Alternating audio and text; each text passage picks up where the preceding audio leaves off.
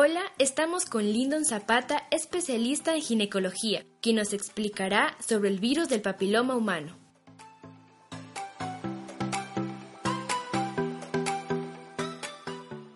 El virus del papiloma humano son cepas de virus con predilección para los genitales, tanto del hombre como la mujer, y el potencial riesgo que tienen en la génesis del cáncer de cervix. La cepa el 6 y el 11, que son productores de las verrugas genitales, pueden que además de la apariencia física, puede haber prurito, cierto grado de molestias, a veces se sobreinfectan. El cáncer de cuello del útero se puede prevenir y curar a tiempo. Todas las mujeres, así no hayan tenido una vida sexual a partir de los 25-30 años deben hacerse un Papa Nicolau. Las mujeres que tienen factores de riesgo, factores de riesgo significan varias parejas sexuales, inicio de vida sexual muy prematura antes de los 16 años, mujeres con mayor riesgo, ellas deberían hacerse anualmente un Papa Nicolau.